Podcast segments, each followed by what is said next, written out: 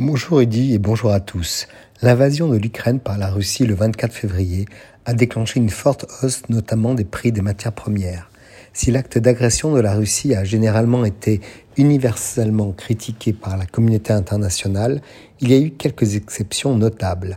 En Asie, la Chine et l'Inde, et également Israël au Moyen-Orient, ont toutes trois adopté une position neutre, s'abstenant officiellement de voter au Conseil de sécurité des Nations Unies sur la question de la tenue d'une réunion d'urgence à la suite de l'invasion. La Chine est l'un des cinq membres permanents du Conseil, tandis que l'Inde fait actuellement partie des dix membres non permanents. Il n'est peut-être pas surprenant, Rudy, que les deux pays aient adopté une telle position, car la Chine et l'Inde ont des intérêts économiques et de défense noués depuis longtemps avec la Russie. La Russie est le pays qui reçoit le plus de prêts de la Chine, dont 86 milliards de dollars de la part des banques politiques et des banques commerciales d'État, lesquelles sont principalement garanties par les futures exportations de pétrole.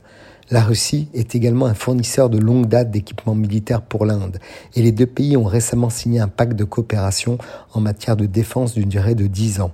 La Russie exporte principalement ses armes vers l'Inde, suivie de la Chine en deuxième position.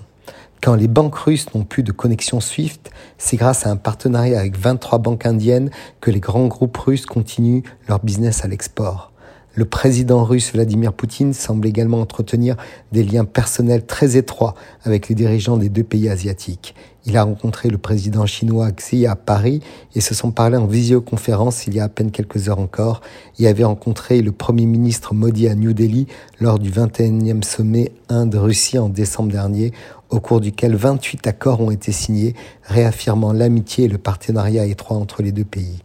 La force de ces liens est aujourd'hui mise à rude épreuve par l'invasion en cours. Sans dénoncer officiellement les actions de la Russie, le ministre chinois des Affaires étrangères a réaffirmé que les principes des Nations Unies et la souveraineté des nations devraient être respectés et que les différends devraient être résolus par le dialogue et la négociation pacifique. Le Premier ministre Modi a lui aussi appelé à un cessez-le-feu et à un retour à la table des négociations afin de résoudre les différends par des pourparlers. Si la Chine s'est abstenue de dénoncer les actions de la Russie, plusieurs grandes banques d'État chinoises ont toutefois respecté les sanctions américaines contre la Russie et ont commencé à restreindre le financement d'achat de matières premières. En effet, les États-Unis restent le premier partenaire commercial de la Chine et celle-ci doit faire attention aux éventuelles ramifications juridiques si elles enfreignent les sanctions internationales.